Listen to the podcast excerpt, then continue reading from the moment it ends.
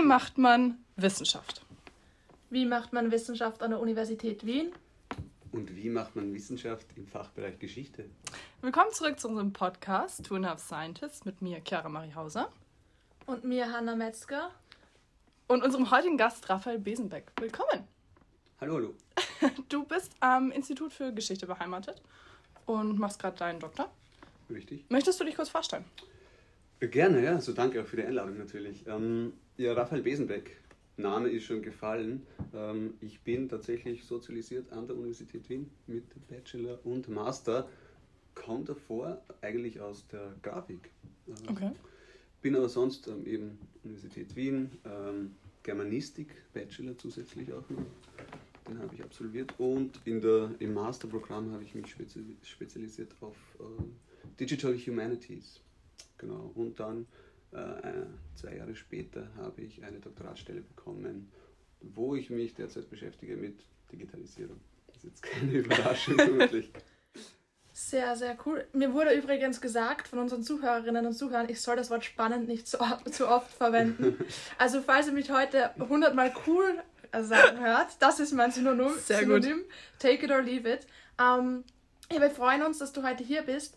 Und für alle diejenigen, die aufmerksame Zuhörerinnen sind, ähm, es gibt eine kleine Neuigkeit. Und zwar werden wir am Anfang der Folge, bevor wir auf den Wikipedia-Artikel eingehen, drei kurze Fragen stellen ähm, an unseren Gast, unsere Gästin. Ich weiß noch immer nicht, ob man dieses Wort tatsächlich gendern sollte. Man kann, ja. Jetzt kann man.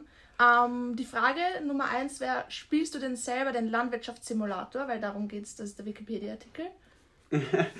Die Antwort ist nein. Ähm, tatsächlich, äh, ich finde das äh, auf eine Art auch öde. Ich finde es aber extrem spannend, dass Menschen äh, solche Spiele intensiv spielen. Ähm, und man kann, man kann auch über YouTube zum Beispiel äh, Spiele nachverfolgen. Das ist ja auch ein eigenes Genre. Okay. Na schau, wenn du es spielen würdest und dir einen Modus aussuchen müsstest, um den geht es ja heute auch ein bisschen, wäre das der Karriere oder der, was war das andere Mission, glaube ich? Mission. Ne? Ja. Ähm, ja, Karriere ist der zentrale Modus, äh, Okay. ich das verstanden habe. Und deswegen äh, finde ich den schon interessanter. Okay. Und dann ein, eine kurze Frage, die ein bisschen weglenkt von dem, von dem Landwirtschaftssimulator selbst. Ähm, aber es geht auch ein bisschen um Technik und zwar ChatGPT. Kennst du sicher, hast du sicher gehört, gelesen Natürlich. von. Ähm, verwendest du das selber oder was hältst du davon grundsätzlich? Interessant und unerwartet tatsächlich. Ähm, spannendes Thema und auch an der Universität, also im ganzen Bildungsbereich natürlich, äh, aktuell, hochaktuell. Äh, meiner Meinung nach äh, darf die Debatte nicht in die Richtung gehen, äh, etwas, das Ganze zu verbieten oder die Frage zu stellen, wie können wir das möglichst gut verhindern. Natürlich muss sich die Lehre zum Beispiel und auch die Forschung äh, vielleicht neu ausrichten. Es ist auch höchst dynamisch. Wir wissen jetzt gar nicht genau, wie es in einem halben Jahr, in einem Jahr aussehen wird. Aber de facto, die Funktionalität ist äh, unglaublich. Die Zugangsschranken sind auch bereits, etablieren sich. Es etablieren sich aber gleichzeitig ähm, freie Zugänge, also äh, lokal basierte, auf lokalen Rechnern laufende Instanzen. Ich bin sehr gespannt, wo die Reise hingeht. Ähm, es, es, es, die, die Funktionalitäten sind, es können noch sehr viel leisten. Also im Unterricht und im Unterricht ist es äh, natürlich die Frage, wie man reagiert. Das muss man auch sagen. Also ihr als Studierende ist natürlich auch was. Ähm, man, muss, man muss vermutlich darauf reagieren. Wobei man, ich habe jetzt vor zwei Tagen erst gelesen im Internet, dass es mittlerweile ein System gibt, das diese ChatGPT-Texte auch erkennen kann. Also, ähm, oder grundsätzlich einfach Texte, die von der AI geschrieben werden, die diese Texte erkennen kann, was dann wiederum jetzt die Studierenden in, äh, in, in Bedrängnis ähm, bringt, die das verwendet haben, jetzt in der letzten Ähm, Zeit. Das stimmt, das ist in Entwicklung, beziehungsweise wird schon, glaube ich, ausgerollt. Äh, einerseits eine Art Watermark zu integrieren von den äh, Anbietern solcher Textmodelle, aber das, wird, äh, das fächert sich so weit auf von den Anbietern her, dass das eigentlich, glaube ich, keine Chance hat. Äh, und zweitens, ähm, über genau dieselbe Zugangsweise die Texterstellung läuft, das Ganze von hinten zu erkennen, also Wahrscheinlichkeiten im Text zu erkennen, die dann wiederum auf die äh, Text-KI hinweisen. Das ist aber nur ein Wahrscheinlichkeitswert, das heißt, man weiß nicht fix, ob das jetzt von einer von einem Menschen geschrieben worden ist oder nicht und ob die, was, wie, wie hoch die Wahrscheinlichkeit ist, sagt dann auch keine definitive, äh, gibt kein definitives Ergebnis aus. Aber äh, wie gesagt, ich bin dagegen, dass, dass versuchen äh, zu erkennen, wann denn das verwendet wurde. Meiner Meinung nach ist es besser zu sagen, bitte, liebe Studierende, wenn ihr es verwendet in eurem Forschungsprozess, zum Beispiel im Erstellen einer Seminararbeit, pro Seminararbeit, dann äh, dokumentiert genau, wie ihr sie verwendet habt. Und dann kann ich das auch später im, im Benotungsprozess mit ein, in, den, in diesen Prozess mit einfließen lassen. Mhm. Mhm. Ähm, das ist auf jeden Fall Gut. Nicht, das ist nicht spannend, das ist sehr cool. Aber um, es ähm, ist natürlich, es gibt auch andere Meinungen dazu, das muss man auch sagen. Absolut, natürlich, das ist ganz klar. Und außerdem sind das eben nur diese drei Anfangsfragen oder diese Einstiegsfragen. Also da geht es ja noch nicht ums Forschungsfeld selber, um jetzt darauf zu kommen, ähm, kommen wir zum Wikipedia-Artikel. Mhm. Der Landwirtschaftssimulator. Chiara und ich hatten keine Ahnung, was wir damit anfangen sollen, als wir das zuerst bekommen haben.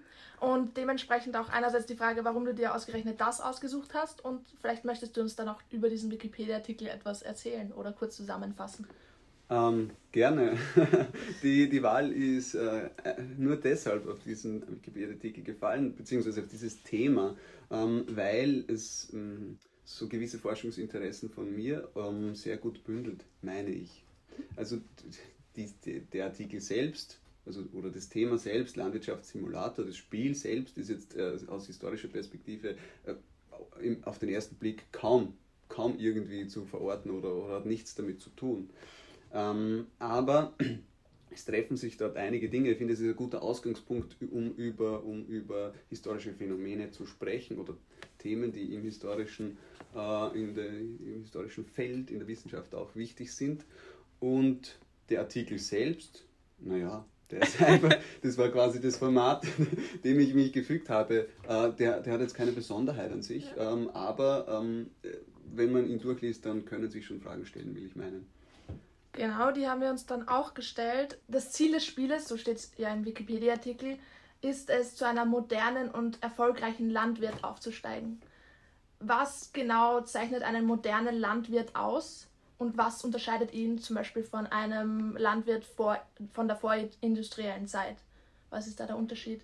Ähm, ja, das ist zum Beispiel äh, eines dieser Punkte, die ich gemeint habe, Ausgangslage. Ausgangslage für, für anschließende Fragen. Ähm, da wird einiges dann offenbar, zum Beispiel ähm, Fragen der, der Umweltgeschichte, der Agrargeschichte, ähm, Technik, Entwicklung, gesellschaftliche Veränderungen und alleine das Wort moderne zum Beispiel oder modern in dem Sinn ist die Frage, wie das genau verwendet wird oder was da gemeint ist, weil das kann sich auf, auf einen Epochenbegriff eben beziehen, die moderne, also Epoche. Es kann aber gleichzeitig auch auf äh, einfach nur so äh, zeitgemäß, aktuell oder zukunftsgewandt äh, bedeuten. Und äh, modern dann noch dazu gekoppelt mit ähm, erfolgreich war das zweite. Ich glaube, mhm. das ist äh, wenn ich das richtig verstanden habe, auch ähm, von, der, von dem Hersteller übernommen.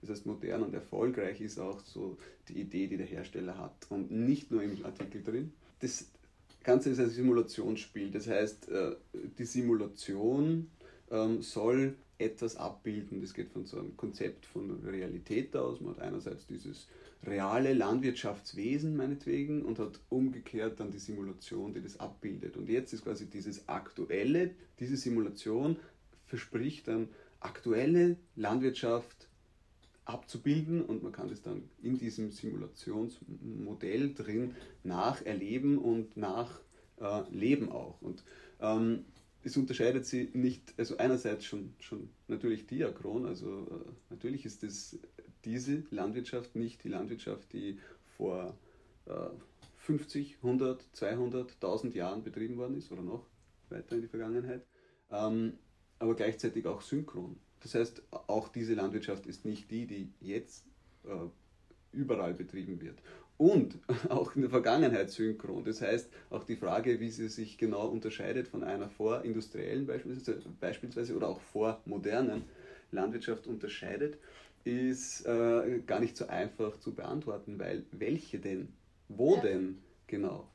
Aber äh, natürlich, ähm, der, der erfolgreiche Landwirt in dem, in dem ganzen Spiel, in, diesem, in dieser Idee, ähm, beginnt mit einem kleinen Bauernhof und unterwirft sich quasi das, das Land rundherum und ähm, ist auch in einem ökonomischen System, in ein ökonomisches System eingebunden, ähm, in den Markt, bringt seine, seine Waren auf den Markt, schaut, dass er mit diesem Einkommen äh, Besseres, mehr an, an Erträgen, mehr an Umsatz generieren kann und so quasi kapitalistisch erfolgreicher Unternehmer ist. Das ist in einem, in einem Lehnsystem ja ganz was anderes. Das ist in einem, in einem nomadischen Landwirtschaftsbetrieb von, im arabischen Raum ganz was anderes. Und äh, so kann man viele Beispiele finden. Es ist zum Beispiel nichts, es ist nichts Asiatisches. Im Aktuellen ist es, wenn ich das richtig in Erinnerung habe, einmal ein amerikanisches Startort, äh, einmal Frankreich und das, zweite, das dritte ist, glaube ich, auch so äh, amerikanisch angehaucht. Ähm, alleine da stellt sich die Frage, wie, wie überträgt sich hier ein Bild von, das ist Landwirtschaft und so soll sie auch aktuell sein, äh, in diese Simulation. Das finde ich das Spannende. Beantwortet das schon okay. die Frage? Weinbauern gibt es dort keine oder nur Landwirte? keine Weinbauern, die zusätzlich noch einen guten Heurigen betreiben, oder? schwierig, schwierig. Ähm, Schade. es gibt Schweine immerhin. Es gibt Schweine. Das kann, das kann vielleicht schon äh, spaßiger sein. Also in Frankreich sind Zypressen. Ich glaube, Zypressen ist das Maximum okay. an, an mediterranem okay. Flair. Nix Heurigen. Okay, schade. Ähm, was auch modern ist, ist unser Instagram-Account. Und um den noch erfolgreicher zu machen, ähm, wird Chiara euch jetzt sagen, wo, wir, wo ihr uns auf Instagram findet. Genau, man findet uns auf Instagram mit at twoandahafscientist-univ mit V. Genau. Und jetzt hast du noch eine zweite Frage noch? Ja, ich gehe gleich über, wenn wir bei Digitalen sind und Methoden. Und Geschichte und Methode liegt ja irgendwie zusammen. Auch wenn das so ein Schlagwort ist, mit dem die meisten eigentlich nichts anfangen können. Ähm, deswegen vielleicht an dich die Frage, wenn man an Methoden denkt, vielleicht möchtest du generell zu Methoden was sagen, ähm, denkt man vielleicht nicht gleich an digitale Hintergründe und Backgrounds. Und deswegen die Frage an dich, welche Entwicklungen weisen digitale Methoden für die Geschichtswissenschaft auf? Und vielleicht, was sind da auch Grenzen? Was könnte man erweitern? Ähm, gerne konkreter und allgemein. Ich versuche beides mhm, Gerne. ähm, wir können wieder von, dem, von diesem Artikel oder von dem Spiel ausgehen. Ähm, mhm. Das existiert jetzt in der 22. Version, glaube ich, mit einem Entwicklungszyklus von zwei bis drei Jahren. Das heißt, es reicht schon eine Weile in die Vergangenheit zurück.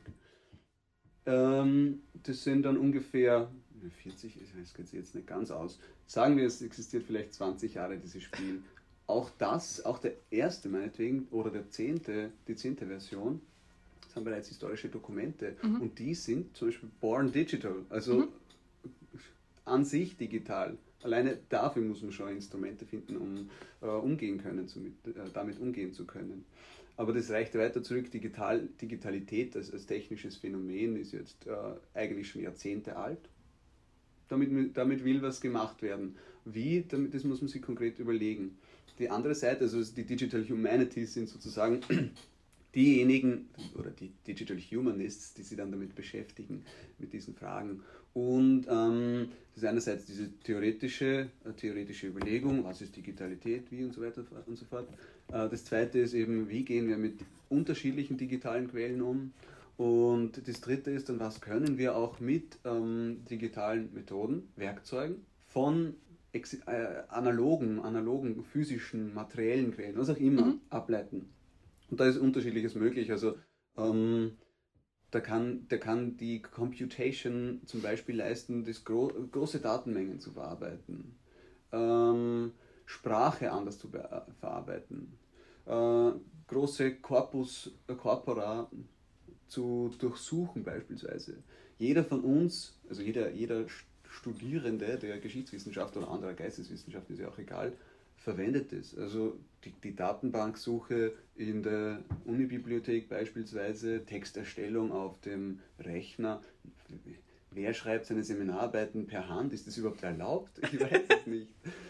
Und so gibt es halt unterschiedliche Felder, um, die dann einen eigenen Erkenntniswert wieder äh, mhm. bieten. das ist eigentlich das Wichtige dran.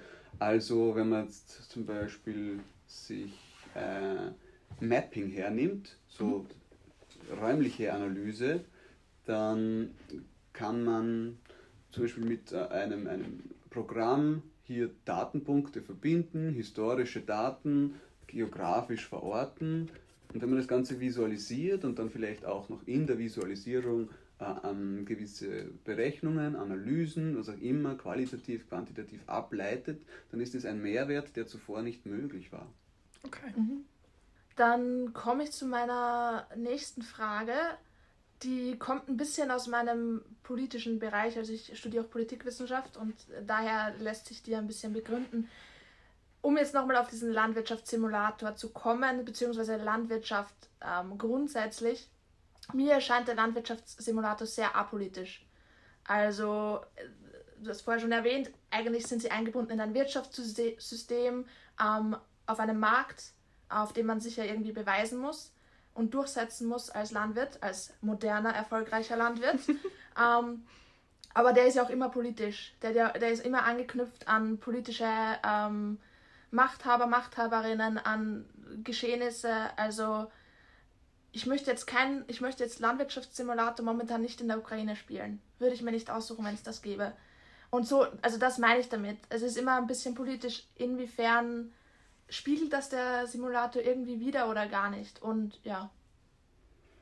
Ähm, ja, guter Punkt. Also apolitisch zu sein ist, glaube ich, nicht möglich. Nicht möglich, ja. Ähm, deswegen äh, ist es natürlich auf eine Art politisch und ähm, bis zu einem gewissen Grad habe ich das versucht schon vorher anzudeuten. Also es wird da schon ein, ein Bild auch vermittelt, wie die Stellung des politischen Subjekts Landwirt in sein soll oder, oder vielfach gesehen wird. Mhm. Und das ist vielleicht auch apolitisch oder, oder zumindest geht in diese Richtung. Also ähm, die, die, der Bauer ist ähm, von historisch jetzt äh, ganz anders situiert als noch zu anderen Zeiten. Ähm, der Anteil der Bevölkerung, der Landwirtschaft betreibt, ist äh, kontinuierlich stark gesunken. Diese, dieser Fakt macht auch, dass sie äh, eine andere Position in der Gesamtbevölkerung einnehmen. Es gibt trotzdem Lobbyismus beispielsweise, der äh, Bauernstand betrifft, oder Stand ist jetzt eine überkommene, äh, überkommene Kategorie, aber es gibt Lobbyismus in Österreich sehr prominent, etwa die Landwirtschaftskammer als Interessensvertretung, die vielleicht auch mächtig, zu mächtig ist. Also es ist, auch die Frage, wie weit es etwas abbildet. Umgekehrt, ähm, Bauern und Arbeiter sind ein gutes Vergleichsobjekt. Arbeiterschaft war stets anders, ganz anders organisiert, hat andere Möglichkeiten gehabt, sie zu organisieren. Mhm. Ähm, Bauernschaft ist da vermutlich ähm, vereinzelter, äh, ist dann doch wirklich so zurückgeworfen auf ein eigenes Unternehmertum und deswegen äh, ist es vielleicht ganz gut repräsentiert in dem Spiel. Okay. Aber ähm, es ist natürlich, man kann sich dann nur erweitern, den Blick und auch sagen, ja, ähm, wie weit ist jetzt äh, der, das politische Subjekt Landwirtin, ähm, wie weit ist es äh, Entscheidungs- oder wie, wie, viele Entscheidungsmöglichkeiten, welchen Spielraum hat es? Weil gerade in gegenwärtigen Debatten rund um Klimawandel beispielsweise, Klimakrise natürlich, ähm, ist, es, ist, es, äh, ist ja die Frage, wie weit das Individuum äh, Veränderungen hervorrufen kann oder wie weit äh, sowas auch systemisch geschehen muss. Und die Landwirtschaft wird in dem Zusammenhang Klimakrise immer wieder genannt. Ähm, der, die Einzelne äh, hat aber einen relativ geringen Spielraum. Und äh, das ist schon, finde ich, ein sehr spannender Aspekt. Und das, das lässt sich jetzt natürlich, das könnte man jetzt durchdeklinieren, also diese ganzen politischen Situationen für Zeiten, Orte, Räume und so weiter und so fort. Also wiederum ein kurzer Verweis aufs, aufs Lehnswesen, wie weit war da ein Spielraum? Bei so, solchen Dingen wie Bindung an die Scholle, wo äh, das einzelne landwirtschaftsbetreibende Individuum sich den Lebensort nicht aussuchen durfte, sondern entschieden worden ist über es hinweg durch den, durch den Lehnsherrn. Ähm, es ist a, natürlich eine, extrem politisch, äh, politisch brennende Situation. Ja, das, also mir kam da jetzt zum Beispiel die sowjetische Bauernschaft äh, in den Sinn, weil sich die ja auch teilweise ähm, eigene Räume gesucht haben oder innerhalb ihres Handlungsspielraumes einfach ähm, Wege gesucht haben, wie sie in gewisser Weise dem Regime nicht ganz hörig sein oder sich ein bisschen widersetzen können gegen Teile des Regimes, ohne dabei selbst in Gefahr zu gehen, also zu kommen. Also da geht es zum Beispiel um so Dinge wie Milch wegschütten, ähm, statt sie abzugeben. Und sowas ist ja dann eigentlich auch hochpolitisch. Also, und damit tragen die Bauern ja dann tendenziell auch wieder zur Politik bei, wenn dann sowas wie ein Fünfjahresplan scheitert und nochmal scheitert und nochmal scheitert. Chiara, du möchtest jetzt ein bisschen über die Tätigkeiten an der Uni Wien erfahren, oder? Davor möchte ich noch etwas ansprechen, weil wir dieses Mal wieder ein Buch dabei haben. Das Buch. Wir haben ein Buch dieses Mal dabei. Ja, sehr das gut. blaue Buch. Wir. Ähm, Chiara hat das Buch dabei. ich habe das Buch dabei. Du hast es aber gelesen, oder? Ich habe ja. Teile davon. Ich Also, nicht alles gelesen. Ich finde, wenn man an der Uni Wien studiert und irgendwas mit Wirtschaft und Gesellschaft macht, kommt man mit diesem Buch auf jeden Fall in Berührung, oder? Richtig, richtig. Auch ich zumindest. Na schau, es heißt Wirtschaft und Gesellschaft von unter anderem Franz Eder und Peter Eigner verfasst. Möchtest du dazu was sagen? Raphael. Sonst Wie gefällt's dir? Wie gefällt Rezension? Ich komme aus der Grafik und deshalb ähm, über Kollegen. Nein, Nein, aber Ähm, ähm, es ist, es ist äh, inhaltlich. ein, ein gutes Handbuch und das ist ähm, vielleicht jetzt recht, recht banaler Zugang. Ähm, es ist eine super Ausgangslage, um mit dem Thema sich mal auseinanderzusetzen. Äh, es heißt ja Wirtschaft und Gesellschaft Europa 1000 bis 2000. Ja. Also allein das zeigt schon, es ist ein Überblick. Ja. Und es ist Ja. ein Überblick, der aber sehr vielseitig ist auch. Ähm, mit mehreren Autoren, die da ihre Expertise einfließen lassen. Perfekt, um nicht nur äh, das, die Vorlesung, wird die geheißen, Wirtschafts- und Sozialgeschichte zu bestreiten, sondern auch äh, super Ausgangslage für weitere Forschung, weitere Themen. Genau das, was ein Handbuch leisten kann. Und ähm, für diejenigen, die zuvor noch wenig Kontakt mit diesem Thema hatten, also ebenso wie sind Wirtschaft und Gesellschaftsformen verstrickt, auch im historischen und die Landwirtschaft ist, auch wenn sie jetzt mitunter aus nicht die größte Präsenz hat, ist ja äh, die starke Basis von vieler, vielen anderen Dingen, gerade im Wirtschaften auch. Also die Nahrungsproduktion ist ohne, ohne Landwirtschaft ja nicht vorstellbar zu großen Teilen. Deswegen ist es auch ein, sicher ein guter, ein guter Eye-Opener für alle die, die ähm, sich da einfach mal so, so ein bisschen drin schmökern wollen und Genau. gewisse Themen einmal ein bisschen anreißen wollen. Gibt es von dir vielleicht noch eine Buchrezension oder etwas, wo du sagst, das bräuchte man für Digital Humanities an der Uni Wien? Irgendwas, was du mit deinen Studierenden gerne immer wieder durchbesprichst? zu, zu konkret und zu schnell. Ähm, mh, nein, also es ist wie gesagt so, dass es dass, dass, dass für gewisse Themen, also für gewisse Spezialthemen haben tolle Publikationen und spannende Aufsätze, die dann natürlich herausstechen, aber sonst gibt es einfach Handbücher hernehmen und, und, und schauen, in welche Richtung man gehen will oder, oder was, einen, was einen interessiert. Das, Okay. ist, das ist meine Empfehlung. Ähm, da wir schon bei Handbüchern und ähm, irgendwie Herangehensweisen sind, du bist ja auch für die STEOP, beziehungsweise fürs Mentoring von der STEOP ein bisschen zuständig. Vielleicht möchtest du dazu was sagen, was man irgendwie, wenn man neu an der Uni Wien ist und Geschichte studiert, wo gibt es gute Orientierungshilfen, was kann man machen? Was ist wichtig für den Studienanfang? Guter Punkt. Äh, danke, dass du das ansprichst. Ähm, die STEOP selbst bin ich, da bin ich nicht verantwortlich. Das muss ich jetzt, klarstellen, das wäre das wär, unfair gegenüber den Menschen, die das wirklich betreiben.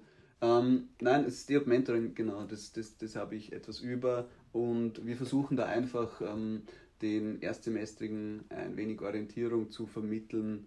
Ähm, die Uni ist groß, die Gebäude sind riesig, es sind deren sehr viele, sehr, sehr viele. Ähm, es ist der Studienalltag anders als das, das, was man zuvor vielleicht kennt, von, äh, wenn man direkt von der Schule kommt beispielsweise oder von Studienberechtigungsprüfungen sowieso.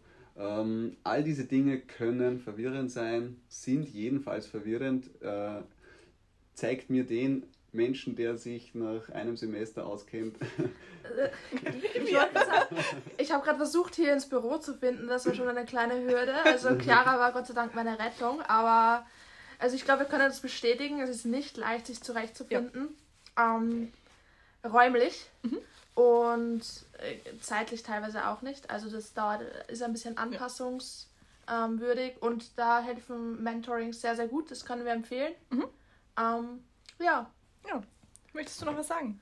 Soweit, so gut, würde ich sagen. Ähm, ich sage jetzt nicht, dass es spannend war. Es war sehr cool. Es war, es war, es war sehr cool. war es spannend. Es war sehr spannend. Die andere Seite. es war spannend. Ähm, Wir haben was dazu gelernt. Ja, genau. Wir haben sehr viel dazu gelernt und wir bedanken uns, weil es war sehr, sehr spannend und es ist. There it is. ähm, ähm, ja, wir bedanken uns, weil ähm, es natürlich ein bisschen eine Lücke ist, äh, Digital Humanities, und man davon nicht viel hört, auch im Studiengang selber nicht. Ähm, und dementsprechend ist es natürlich sehr, sehr interessant, davon zu hören und davon zu lernen. Genau. Ja, danke auch von meiner Seite. Ähm, Im Studium mehr kann man dann, wie gesagt, im Masterprogramm. Genau, lernen also wer sich durchs Bachelor gekämpft hat, Genau. der kann dann im Master natürlich ein bisschen mehr in diese Fachrichtung gehen, in diese Richtung zumindest. Passt. Ja. Gut, danke, Danke schön. Dankeschön.